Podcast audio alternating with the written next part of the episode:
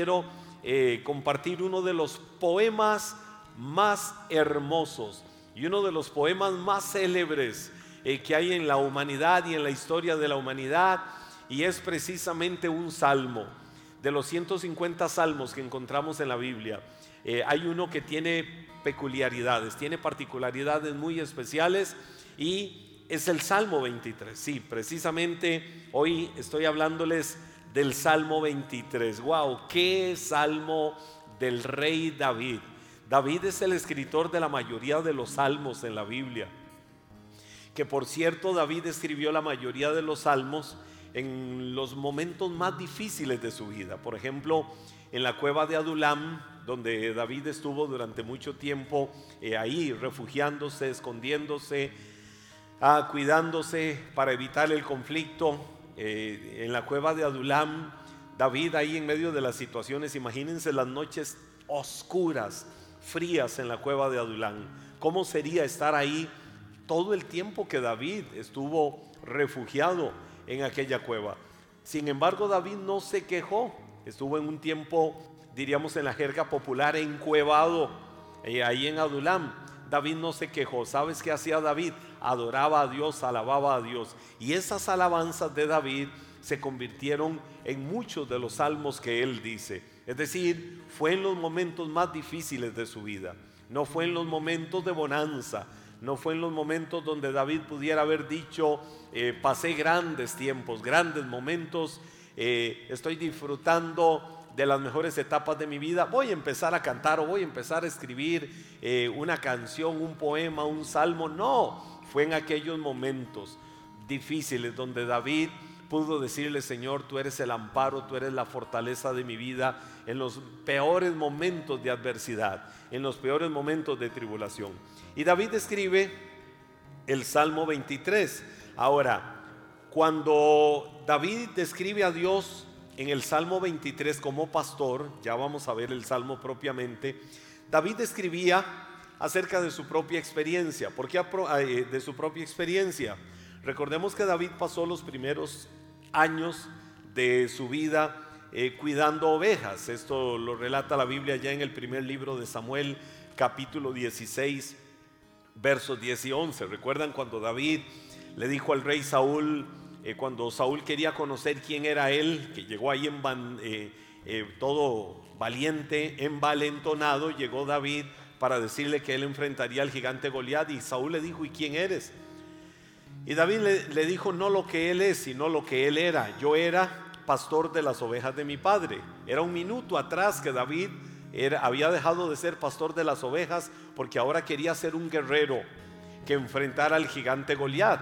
Y eh, Saúl le preguntaba, ¿y, qué has hecho? ¿Y qué tienes? Y, y David le decía, a tu siervo peleaba contra cualquier animal salvaje que viniera a querer dañar a una de las ovejas. Y si era un león, enfrentaba al león. Es decir, David se preparó donde nadie lo veía. David se preparó en los lugares secretos para llegar a ser el gran guerrero que enfrentó al gigante Goliat y lo doblegó al que estaba amedrentando por mucho tiempo junto a todo el ejército filisteo al pueblo de Israel. Y David lo doblegó, David lo venció y pudo Israel declarar su victoria en aquella guerra a partir del momento en que Goliat eh, fue derrotado por el pequeño David. Pero ese pequeño David se preparó en lo secreto. Ese pequeño David, eh, siendo pastor de las ovejas de su padre, ahí se preparaba. Ahora, las ovejas dentro de su, naturaleza dependen de su pastor. Es decir, eh, cuando decimos que las ovejas dependen de su pastor es porque Él las alimenta, Él las guía, Él es el protector de ellas y las ovejas se sienten seguras. En el Evangelio de Juan capítulo 10 se habla de Jesús como el buen pastor. Dice la Biblia que Jesús es el buen pastor. Y dice que el buen pastor cuida de sus ovejas. El buen pastor guarda las ovejas. Si tiene que dar la vida por las ovejas, las da. El que no es el pastor de las ovejas va a llegar por otro lado para querer hacerle daño. Y las ovejas no oyen su voz. Es decir, una oveja con solo escuchar el timbre de la voz de su pastor, ya sabe que es su pastor y ya sabe que Él es su protector y Él es su guardador. Y aunque esté viviendo momentos difíciles, aunque esté viviendo momentos de terror, tal vez porque algún animal le quiere hacer daño, la oveja está segura, la oveja se siente protegida porque está el pastor ahí cerca para cuidarle, para guardarle. Y es ahí donde nosotros tenemos que ver cómo David viene y contextualiza las verdades que fueron vivencia para él para luego aplicarlas. ¿Qué dice el Salmo 23? Bueno, ah, te, lo, te, lo, te lo voy a mencionar, te lo voy a decir. Es que es un poema maravilloso y vamos a tratar de desmenuzar 17 promesas en estos minutos. Probablemente no las diga todas hoy, probablemente diga algunas, pero esto puede seguir después. Son 17 promesas que yo me encuentro en el Salmo 23. ¿Recuerdas cómo dice, Jehová es mi pastor, el Señor es mi pastor, nada me faltará. En lugares de delicados pastos me hará descansar. Junto a aguas de reposo me pastoreará, confortará mi alma, me guiará por sendas de justicia, por amor de su nombre. Aunque ande en valle de sombra de muerte, no temeré mal alguno, porque tú estarás conmigo tu vara y tu callado me infundirán aliento. Aderezas mesa delante de mí en presencia de mis angustiadores.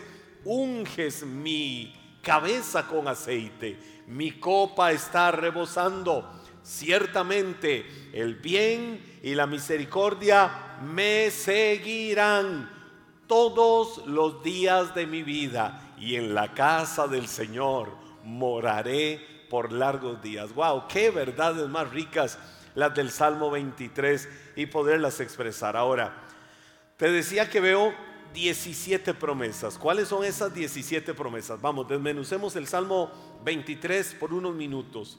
Dice el Salmo, o empieza diciendo David, Jehová es mi pastor, Dios es mi pastor, el Señor es mi pastor.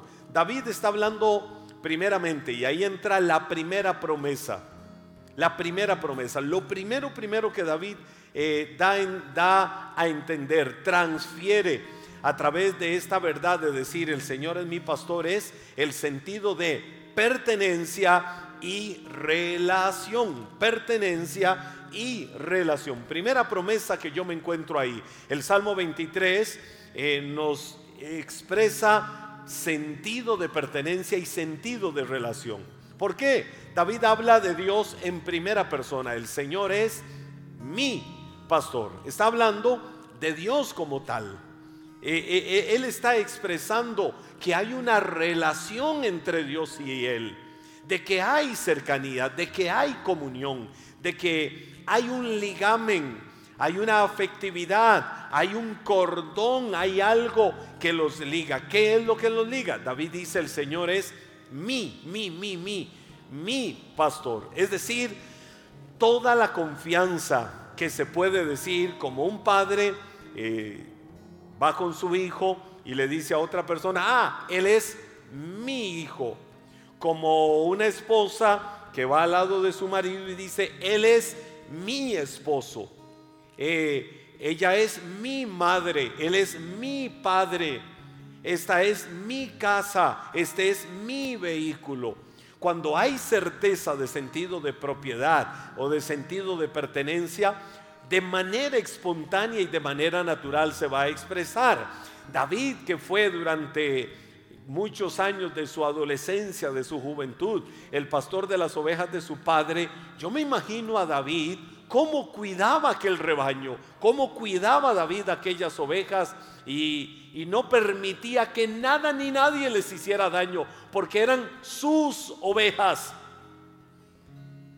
Igual con razón Jesús dijo, muchos cientos de años después, el buen pastor da la vida por sus ovejas porque no le importa a quien tenga que enfrentar, como tenga que enfrentarlo, pero no va a permitir que nadie le haga daño a sus ovejas. Y eso fue lo que hizo David.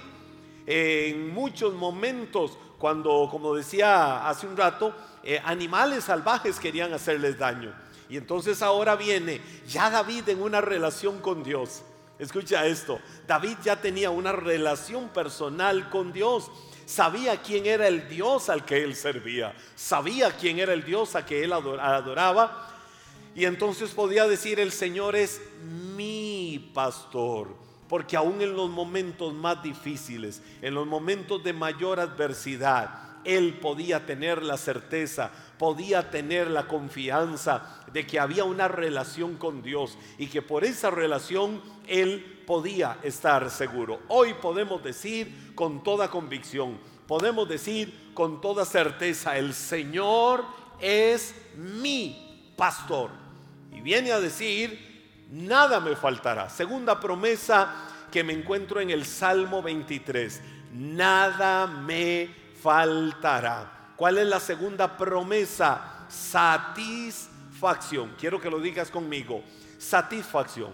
Es decir, una persona que vive satisfecha, una persona que vive con esa confianza, con esa seguridad, de sentirse satisfecho es porque se le está supliendo lo que necesita. Es porque esa persona no tiene que andar pensando en qué busco por un lado, busco por otro lado, cómo me sacio, cómo me alimento, cómo me visto, cómo logro las cosas, porque todas las tiene ahí a mano. Entonces, cuando David dice, el Señor es mi pastor número uno, y número dos viene a decir, nada me faltará, él expresa la certeza de que su vida está segura en el Señor, de que no hay nada más alto, no hay nada más grande que el amor de Dios, no hay nada más grande que la misericordia de Dios, no hay nada que le pueda satisfacer más que la paz que Dios le da, la seguridad que Dios trae a su vida. Entonces, él lo expresa con razón. El mismo David en otro salmo dijo, no he visto justo desamparado, ni su simiente que mendigue pan. Oiga lo que David dijo.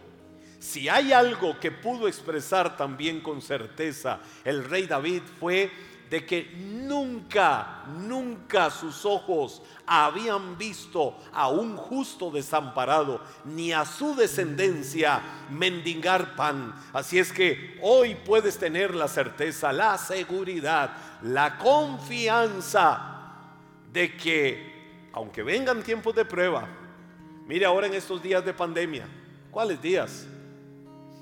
Meses y cruzamos la frontera del año hace mucho tiempo. Más bien ya nos acercamos más a los dos años de pandemia mundial. Y se ha luchado y se ha trabajado y se ha batallado.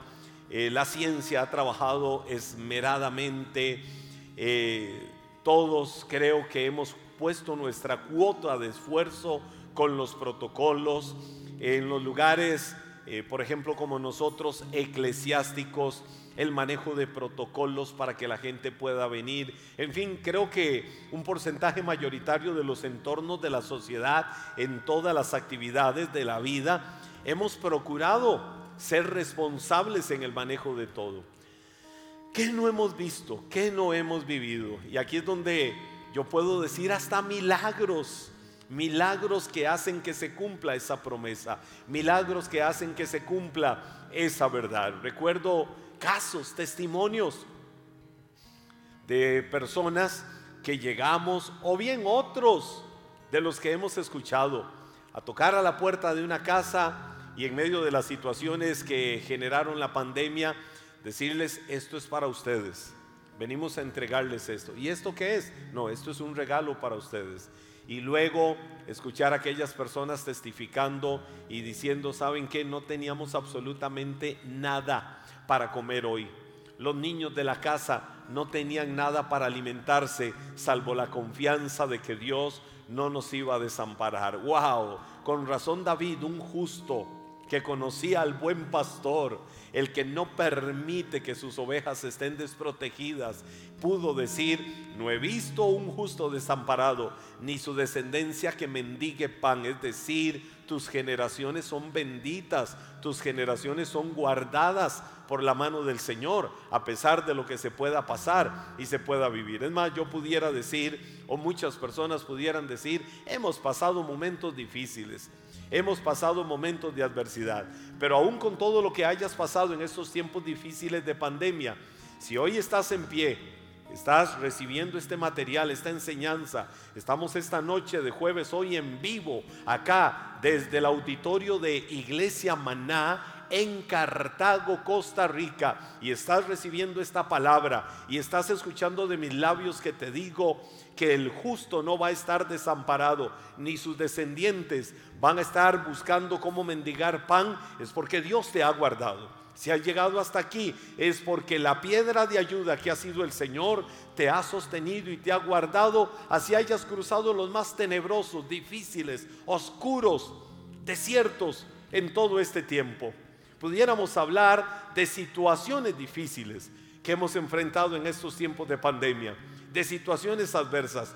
Todos, todos, todos, todos en general, pero todos en general, podemos decir, en alguno, en otro o en otros momentos, qué difícil han sido estas temporadas pero es cuando más hemos visto la gloria de Dios, es cuando más hemos retado a las adversidades, es cuando más hemos retado a las circunstancias para reinventarnos, para diseñar futuros diferentes, para pensar en ser creativos, para tener una mirada de las diferentes situaciones, no desde la silla del terror, no desde la silla de la imposibilidad, no desde la silla del miedo, sino que frente al miedo sino que frente al terror, que frente a la imposibilidad y a muchas cosas, pararnos firmes y decir, esto no nos va a doblegar y aquí no vamos a perecer, porque no somos de los que retroceden, no somos de los que se detienen. Fuimos llamados a avanzar y el camino, el camino que tenemos por delante para llegar a lograr éxito en muchas cosas, para llegar a alcanzar triunfo en muchas cosas, no es fácil. El camino al éxito está pavimentado de fracasos. Por supuesto puedes enfrentar fracasos en la vida, pero el fracaso no significa que hasta ahí llegaste. El fracaso no significa que fuiste una persona derrotada. Fracasaste en el amor, fracasaste en una relación, fracasaste en un trabajo, fracasaste en el desarrollo de una empresa, fracasaste en relaciones interpersonales, en diferentes situaciones, o cualquiera sea el momento de la vida en el que viviste un fracaso, el fracaso no te puede marcar, porque el fracaso es una señal de que estamos avanzando. Por eso el camino al éxito está pavimentado de fracasos. Hay que levantarse y hay que seguir adelante y hay que luchar contra toda adversidad, contra todo viento contrario porque no fuimos llamados a estar derrotados. Podemos tener satisfacción de que a pesar de los desiertos, a pesar de la ola pandémica, a pesar de lo que pudiéramos enfrentar y vivir, el Señor es mi pastor y nada me faltará. Número tres, el salmista decía, en lugares de delicados pastos me hará descansar. En lugares de delicados pastos me hará descansar. ¿Cuál es la tercera promesa? Yo la he llamado reposo. Di conmigo reposo. Mira la expresión poética en la que David se refiere a Dios. El Señor es mi pastor, nada me faltará. En lugares de delicados pastos me hará descansar. Frente al sol fúrico de la vida, frente a las lluvias adversas que hayan venido a levantarse contra tu vida. Frente a tantas situaciones, el Señor te ha llevado a verdes pastos para que reposes. ¿Verdad que es bonito cuando, por ejemplo, eh, nos vamos a una montaña? Qué hermoso, qué hermoso es cuando vamos a una montaña. Yo no sé si ustedes lo han vivido, Gabriel, eh, Amy, eh, Jocelyn, Fernando Qué lindo es cuando vamos a una montaña y está ese viento soplando y nos sentamos ahí y poder, ojalá una montaña donde haya toda una panorámica y decir, wow, qué maravilloso, y ver la obra de la creación de Dios. Todo eso transmite paz, transmite alegría, todo eso transmite una sensación especial de bienestar, ¿verdad que sí? David ilustra esto diciendo, el Señor a lugares de delicados pastos me llevará y me hará reposar. Entonces, la tercera promesa es esa, reposo de parte del Señor. Reposo cuando, cuando todo sopla en contra de nuestra vida. Hay dos formas de paz que yo me encuentro en la Biblia. Hay dos formas de paz. Yo quisiera ponérselas como tarea, pero no, no los voy a asustar a ellos. Hay dos formas de paz. La paz de Dios y la paz con Dios. Paz de Dios y paz con Dios. Ahora, ¿significará lo mismo Jocelyn decir paz de Dios y paz con Dios? No, no es lo mismo. Paz con Dios es como eh, éramos enemigos, pero ahora somos amigos. Éramos adversos, ahora ya no lo somos. Ah, entonces Amy y yo estamos en paz. Tengo paz con Amy, Amy tiene paz con el paz. ¿Verdad que sí? Entonces, eso fue lo que sucedió por la obra de Cristo en la cruz del Calvario. Por la obra de Cristo fuimos reconciliados con Dios. Ahora tenemos paz con Dios. Pero hay otra paz y quiero destacarla un poquitito, porque es esa paz que nos hace sentirnos en verdes pastos, que nos hace sentirnos en lugares especiales. La paz de Dios. Por ejemplo, Pablo le decía a los filipenses, por nada se afanen. Filipenses 4:6 Pablo lo mencionaba, solo lo digo como mención. Por nada se afanen, traigan sus peticiones, sus necesidades, eh, lo que les inquieta, tráiganlo delante de Dios. Tráiganlo de qué manera? En oración, en clamor, pero con acción de gracias. ¿Qué provoca que nosotros vengamos a Dios en oración y traigamos toda la carga de nuestras necesidades, de nuestras situaciones. Ahí se activa la promesa que la paz de Dios, que sobrepasa todo entendimiento, guarda nuestros corazones en completa paz en Cristo Jesús. ¡Wow! ¡Qué linda promesa! Hay afán hay ansiedad, a veces nos sentimos turbados, a veces sentimos como que estamos en una lavadora y nos mueven y nos mueven para un lado y luego nos mueven para otro lado. A veces sentimos que estamos en el corazón de un huracán y vemos todo aquello que se mueve en nuestro entorno. A veces nos sentimos como en una batidora, a veces estamos eh, como en la zaranda que es lo que el salmista también decía, el Señor es mi amparo, mi fortaleza, mi pronto auxilio en las tribulaciones.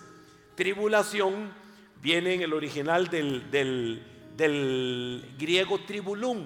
Tribulum eh, describe la zaranda, el lugar donde movían el trigo para que saliera la escoria y se separara lo bueno de lo malo. Bueno, a veces nos sentimos en una zaranda y nos mueven y nos mueven y decimos, ¿cuándo salgo de esto? ¿Cuándo voy a salir de esta situación? ¿Cómo desearía sentirme en verdes pastos? ¿Cómo desearía respirar un ambiente de tranquilidad, un ambiente de paz, sentir esa brisa que corre, no solo la externa, sino como una brisa de paz internamente? La Biblia dice, por nada te afanes, trae tus peticiones delante de Dios en toda oración y ruego y la paz de Dios que sobrepasa todo entendimiento. Wow, todo lo que la mente finita, lo que la mente humana puede imaginar, esa paz de Dios guardará tus pensamientos y guardará tu corazón en Cristo Jesús. Entonces, hoy puedes reposar en el Señor. Hoy puedes tener la certeza, puedes tener la confianza, puedes tener la seguridad de que esa paz es como ese bálsamo de serenidad que viene a tu vida. He contado por años una y cientos de veces una historia con la que Dios me habló un día. Estaba recién casado y tomé una decisión y dije, oiga, y en aquellos tiempos, ustedes yo creo que no, ya habían nacido, ya, ya estaban por nacer. Este, cuando yo me casé, y recuerdo que tomé una decisión, no quiero tener teléfono el primer año en la casa. Es decir, quiero vivir incomunicado ese primer año en la casa. Imagínense ustedes, ¿verdad? Yo dije, no quiero tener teléfono, hablé con mi esposa, eh, le dije, quiero el primer año vivir sin teléfono, no quiero estar escuchando ese timbre y una llamada para una cosa y para otra, que vivamos un tiempo de relax, este, fuera de todas las responsabilidades, eh, pero fue la decisión. Ella me acuerpó y me dijo, lo hacemos. ¿Qué año? Oigan, ¿qué año? Eh, vivimos sin teléfono ese primer año. No existían los celulares, no existían este, toda la tecnología que los chicos modernos eh, tienen hoy, que nacen con el chip incorporado de toda esa tecnología. Pues resulta que un día se le ocurre a un amigo y me dice, te quiero bendecir, quiero sembrar algo en tu vida porque sos una persona especial para mí y quiero bendecirte. Y yo le dije, wow, de verdad, qué bien, ¿qué vas a hacer? Te voy a regalar un viper y el Viper, eh, yo no sé si ustedes llegaron a conocer un Viper, llegaron a conocer un Viper. Aquí ninguno sabe lo que era el Viper. Eh, el Viper era un aparatito que uno se ponía y lo andaba aquí. Eh, oiga, andar un Viper era wow. Fer sí los te conoció, ¿verdad? Andar un Viper era wow. Entonces mucha gente tal vez andaba como con una jacket así como la que ando yo y llegaban, se paraban al frente, alguien los saludaba y decían, hola, ¿qué tal? ¿Cómo está? ¡Qué gusto! Y entonces se la abrían para que vieran que andaba un viper. ¡Wow! ¡Anda un viper! Pues resulta que me regala un viper, ya lo perdoné. Eh, ¿Qué sucedió? Que a partir de ese momento, a cada rato escuchaba uno, el sonidito ese del viper, y decía, casi siempre la manía de la gente era escribir en el viper urgente. Llamaban, agarraban el teléfono, lo que hacían era que, oigan ustedes, ustedes que son muchachos de otra generación, agarraban el teléfono y entonces llamaban. Habían varias empresas, radiomensajes y otras, llamaban y decían, buenas, ¿me le puede poner un mensaje a Henry Zúñiga? Sí, ¿cuál es el mensaje? Urgente. Y esa era la frase célebre de los Viper, que la gente ponía urgente, urgente, que llame a Fernando Navarro. Y entonces se sonaba al minuto el Viper de uno. Entonces uno lo abría y encontraba el mensajito. Los famosos mensajes de texto que ustedes ven en los, en los teléfonos. Eh, de hecho, los celulares fueron los que quebraron a los Viper, los hicieron desaparecer. Y entonces decía urgente llame y corra un teléfono público y llamar, Fernando, ¿qué pasó? Este, sí, que es que necesitaba un favor, que oraras por mí para que me den un trabajo. Ese era el urgente de Fernando. Pero en mi caso, como no tenía teléfono en la casa y decidí el segundo año no tenerlo, un día me suena el viper, oigan, me suena el viper a medianoche. Y tu, y digo yo, ¿qué será, Dios mío? Urgente, urgente, llame a fulano de tal. Era a mi autoridad espiritual. Y yo dije, wow, tengo que llamarlo. Oh, oh, tengo un problema. No tengo teléfono en la casa. Ahora, ¿qué hago? ¿Qué hago? Y yo, Señor, y me puse ahí una jacket y me acordé que a 200 metros de mi casa habían como tres teléfonos públicos. Y entonces me fui. Y cuando Llegué y empiezo a marcar, marco al número de él, pongo la monedita y no me contestaba. Vuelvo a marcar y al otro lado nada más escucho, aló, aló, una voz casi dormida. Y le digo, me pusiste un mensaje al viper de que te llamara urgente. Ah, sí, es que necesitaba que me sacaras de una duda con algo. Pero no, no, mañana lo hablamos, gracias.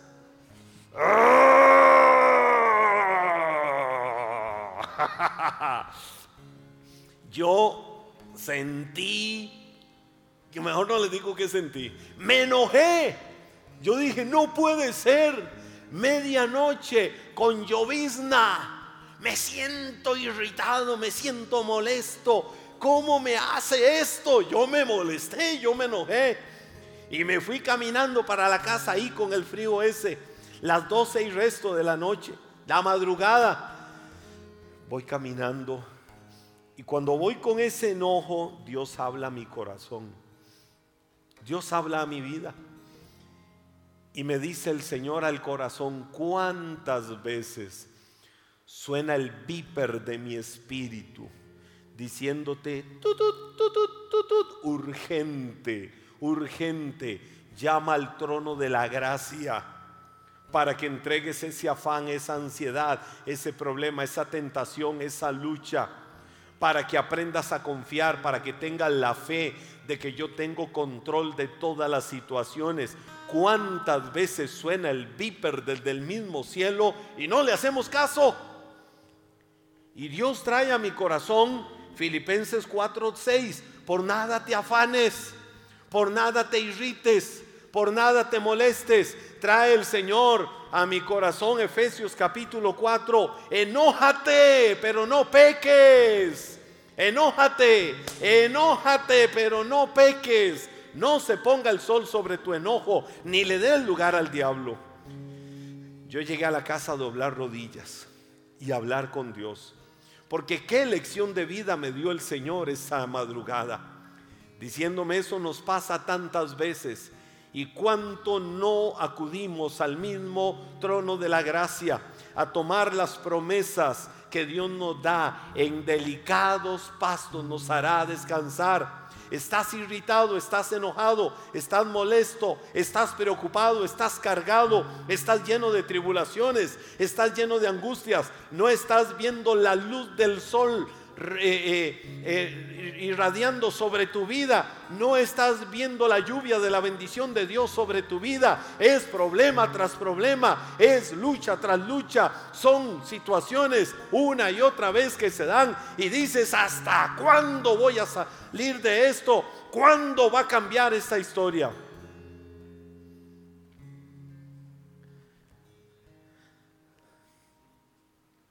No estarás escuchando como en mi caso el sonido de una llamada del cielo o del sonido del viper mío en aquel tiempo diciéndote urgente, urgente. Acércate confiadamente al trono de la gracia de Dios para alcanzar misericordia y hallar gracia para el oportuno socorro. Deja que Dios hable y que Dios ministre tu vida. Deja que el Señor traiga a tu corazón lo que Él quiere traer. Te he hablado de las 17 promesas del Salmo 23, solo tres. Pertenencia y relación número uno, satisfacción número dos, reposo número tres. Es decir, del Salmo 23 dije, el Señor es mi pastor, nada me faltará. En lugares de delicados pastos me hará descansar. Yo quisiera que levantaras tus manos hoy. Levanta tus manos delante de la presencia del Señor. Levántale Él tus manos y vamos a rendir nuestra vida y vamos a rendir en estos minutos finales nuestro corazón para decirle, toma mis cargas, toma mis trabajos, toma mis luchas, toma mis ansiedades, toma todo. Y mientras movemos esto un momento de acá, vamos a dejar que Dios hable, que Dios ministre tu corazón. Que el Espíritu Santo traiga paz y consuelo a tu vida. El Salmo 23. Aduéñate de esa promesa que dice, el Señor es mi pastor, nada me faltará. En lugares de delicados pastos me hará descansar. Confortará mi alma. Me guiará por sendas de justicia por amor de su nombre. Aunque ande en valle de sombra de muerte, no temeré mal alguno porque tú, tú, tú estarás conmigo. Tu vara y tu callado me infunden aliento. Me preparas una mesa delante de mis enemigos. Unges mi cabeza con aceite, óleo de gozo y de alegría. Mi copa está rebosante. Ciertamente el bien y la misericordia me seguirán todos los días de mi vida y en la casa del Señor moraré por largos días. Padre, yo oro hoy por cada persona que está cargada, tribulada, que no tiene seguridad, que no tiene confianza en su vida, de las diferentes situaciones, Señor, o por las diferentes situaciones que viene enfrentando, que viene viviendo. Oro para que la paz de Dios que sobrepasa todo entendimiento, llene el corazón de cada uno, llene la vida de cada uno, fortalezca tu paz, Señor, la vida de cada uno. Como el rey David entendió por su propia experiencia que tú eres el buen pastor. Así, Señor, te pido en este momento, como el buen pastor, que guardes la vida de cada uno, que guardes, Señor, a cada persona que nos está viendo en este momento. Que el ánimo en el corazón de cada uno sea renovado, sea vivificado, sea animado, sea fortalecido en el nombre de Jesús. Que tu paz inunde, que tu paz llene, Señor, aún en las tribulaciones, en la ansiedad, en las angustias, el corazón de cada uno. Señor, tú nos ministras con tu presencia y sabemos que tú no nos desamparas, que tu presencia va con nosotros en todo tiempo, que tú eres el guardador de nuestras vidas. Señor, hoy nos adueñamos de esa promesa de pertenencia y de relación diciendo que tú eres nuestro pastor. Señor, y tenemos la confianza de que estamos satisfechos en ti, porque creemos, como dijo el rey David, nada me faltará. Señor, aún nuestra descendencia está cuidada, está guardada. Nuestros hogares, nuestras familias, Señor, están guardadas. Todos están en el hueco de tu mano. Y tu poder vivificador, tu poder transformador, llena y ministra y cuida y guarda la vida de cada uno. En el nombre de Jesús.